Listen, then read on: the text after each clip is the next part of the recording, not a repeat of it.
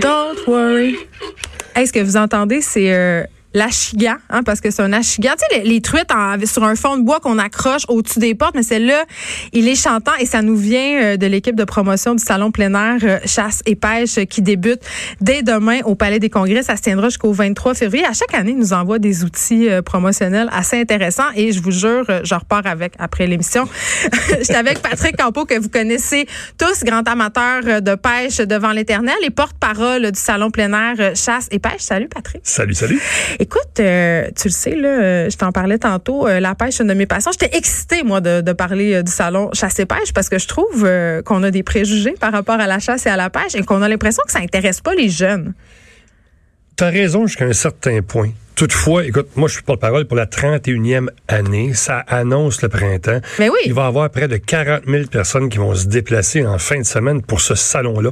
C'est-tu une, une clientèle vieillissante? Oui, jusqu'à un certain point. Mais c'est dommage. C'est absolument dommage. Mais les aubergistes de la forêt, les, les pourvoyeurs, les CEPAC, tout le monde se sont vraiment ajustés à la nouvelle clientèle qui voulait faire d'autres choses au-delà de l'activité de prélèvement. Tu sais, après avoir capturé les poissons, après avoir déjoué un gibier, il y a d'autres choses après ça. On se souvient anciennement, bon, c'était des chacs avec des chiottes, c'était tout croche. Ben oui, c'était plus des buveries. c'était des- le fun. Les, gens- les, les gens jouaient aux cartes, plus que d'autres choses. Oui, Puis mais aller passer du jour d'une cache, y a-t-il quelque chose de plus beau que ça? Mais moi, je- en tout cas, je pose la question. raison. Mais pour la génération future, pour la génération d'aujourd'hui, les gens veulent pouvoir faire d'autres choses. Au-delà de l'activité de prélèvement, ils veulent aller faire du hiking, ils veulent aller faire de la cueillette de fruits, de l'observation, de, de, d'oiseaux. C'est le mode de vie. Oui, oui, tout à fait. Les gens veulent décrocher. On le sait, après la grisaille de l'hiver, on, est, on a plein le pompon de la Mm. neige. On veut se ressourcer. On veut aller euh, s'informer. On va aller planifier nos prochaines vacances.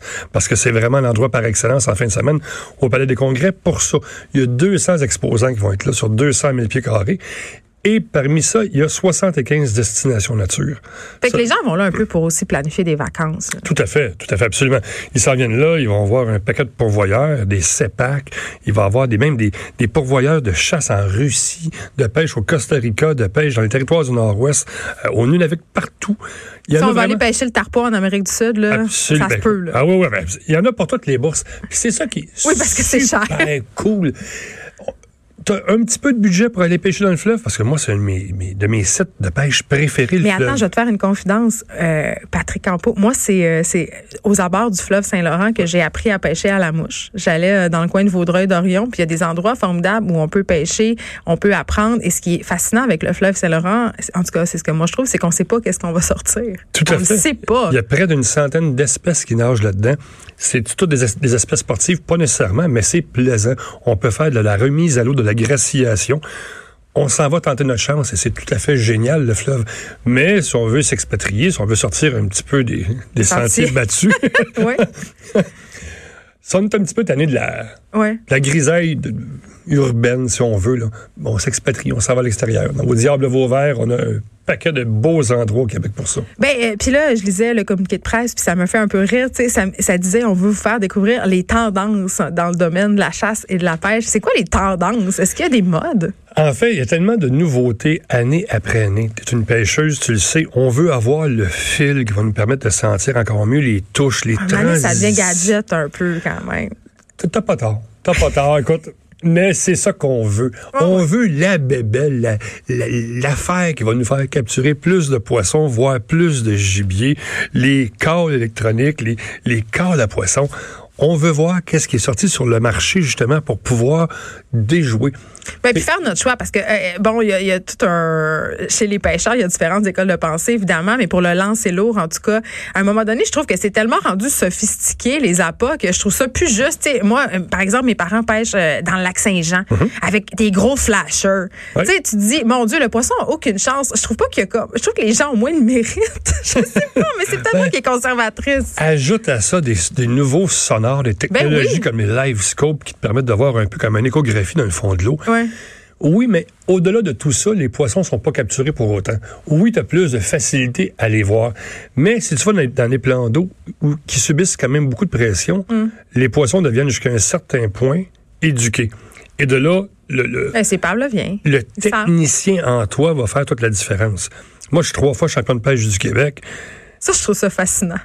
Comment on devient Écoute, champion de pêche? C'est des tournois. Tu sais, je me suis classé sept fois dans le top 7 au Canada. Été Ouais. intronisé au Panthéon canadien de la pêche. Moi, c'est mon métier. J'ai étudié quand J'ai j'étais raté ma jeune vocation. en communication, en marketing pour faire ça, pour pouvoir parler de ma passion. J'en parle à tous les samedis dans le Journal de Montréal. ouais. Moi, je triple. là. C'est ma vie, la pêche. J'adore ça. Les tournois, comment ça fonctionne? Bon, écoute, l'espèce la plus populaire au niveau des tournois au Québec, c'est la chigan. Pourquoi? Parce que C'est fun à pêcher. C'est plaisant au maximum et c'est celle qui se prête le mieux à la graciation. C'est-à-dire, On va capturer. les remises à l'eau. Oui, oui, oui, oui. On va capturer cinq poissons. Ouais. Euh, quand je suis rendu à mon sixième, s'il est plus gros que les autres, je le remets à l'eau, je les pèse. Je fais juste mettre une petite, un petit tag indicateur qui va me donner le poids. Et là, rendu à la fin de la journée, je vais peser mes poissons en vie et les remettre à l'eau. Mais euh, bon, euh, parlons-en de la graciation ou de la fameuse remise à l'eau, parce qu'on le sait, là, les préoccupations par rapport à la question environnementale, la question euh, justement de la cruauté envers les animaux, c'est des questions qui habitent la population, puis les pêcheurs et les chasseurs n'y échappent pas à ces questionnements-là. Moi, tu sais, je suis une pêcheuse de saumon, OK? Puis le saumon, c'est beaucoup de la remise à l'eau.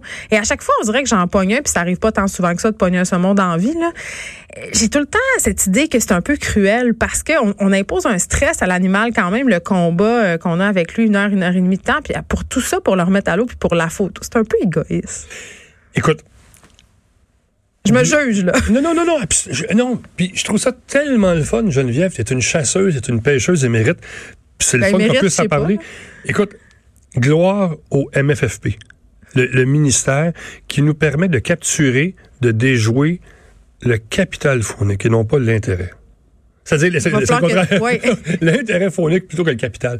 Donc, on s'assure d'avoir jusqu'à un certain point euh, encore une, une belle relève au niveau des populations de poissons et de gibier. ça, c'est important.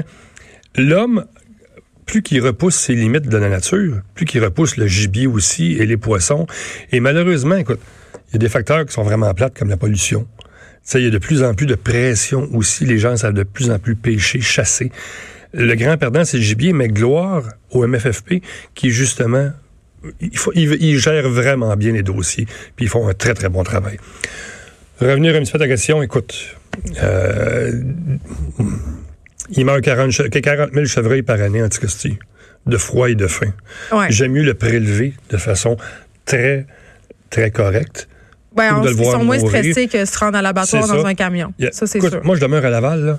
Il doit s'en tuer 3-4 par soir sur l'autoroute l'autoroute 440. Tu sais, Ils sont donc, frappés. Puis on n'a même pas le droit de les ramasser mais non, pour mais prélever ça. la viande. Quelle aberration. Fait aussi bien prélever une chair vraiment de qualité, traiter comme il faut le gibier, le poisson. Ils ont une vie, là, ces Oui, oui, animaux-là. oui. là, Sou- on s'entend? sou- Soutirer ce qu'on on peut soutirer sans aller chercher, sans, créer un espèce d'impact sur la nature, ça c'est très, très important. Euh, Patrick Campos, ça fait super longtemps que tu es porte-parole euh, du salon euh, Chasse et Pêche et justement, là, je parlais de toute la préoccupation, la question environnementale. Est-ce que tu vois une différence? Est-ce que le milieu de la chasse et de la pêche s'adapte? Est-ce que tu le vois dans les kiosques, cette, cette préoccupation-là pour euh, être moins, justement, avoir moins d'impact au niveau environnemental? Tout à fait. Écoute, ils sont quasiment tous rendus à l'énergie solaire. Euh, ils font tous, absolument tous, la, la cueillette de déchets, la cueillette du, Ouais, parce qu'avant, on voyait ça, là, les oui, chasseurs oui, qui sacraient leurs bouteilles de 50 dans la forêt, puis ah ouais. ça, puis- ça revient. Je reviens un petit peu sur ce que je disais en entrée de jeu. Les aubergistes de la forêt n'ont pas eu d'autre choix que de, de- de- de s'adapter aux différentes situations. Et ça, pour les jeunes, puis pour les, les moins jeunes, c'est hyper important. Penser à la terre, penser à demain. J'écoutais une publicité, puis c'est- c'est c'est un de mes prochains textes qui s'en vient. Hmm. D'ici quelques années, il va y avoir plus de bouteilles de plastique dans l'océan que de poissons. Il faut que tout le monde en fasse notre part pour ça. Ça, c'est hyper important. Euh, puis un truc que j'aime cette année, c'est que tu parlais de la, de la chasse, de la pêche comme mode de vie, tout ce qu'il y a autour, c'est qu'on va avoir des kiosques qui traitent de toutes sortes de sujets, dont un sur la survie. Puis ça, c'est vrai que parfois, quand on va en forêt, quand on est chasseur, pêcheur, débutant, on s'expose à des risques sans trop le savoir. Donc, je trouvais ça bien. Ben écoute, moi qui est un grand chasseur, un grand pêcheur, le deux ans, je me suis perdu. Comme un innocent. Oui, puis c'est souvent pour des conneries hein, qui nous arrivent, des trucs malheureux en forêt. Là. Une vraie niaiserie. Tu te coupes, Dans- puis là, dans mon- rien. Dans mon sac à dos, là, j'ai mon GPS, ma bouteille d'eau, mon couteau, j'ai tout, tout. J'ai tout en double quasiment. Je suis allé faire une petite marche. Je me suis perdu. Tu sais, euh, je vais aller jusqu'à l'arbre là-bas, à l'arbre là-bas.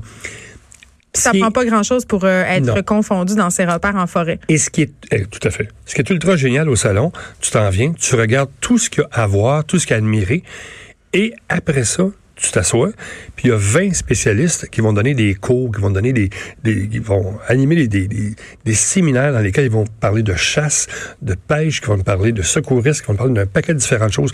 Donc, au-delà de la visite, tu vas pouvoir apprendre des trucs, des techniques, des astuces pour pouvoir avoir encore plus de plaisir en nature.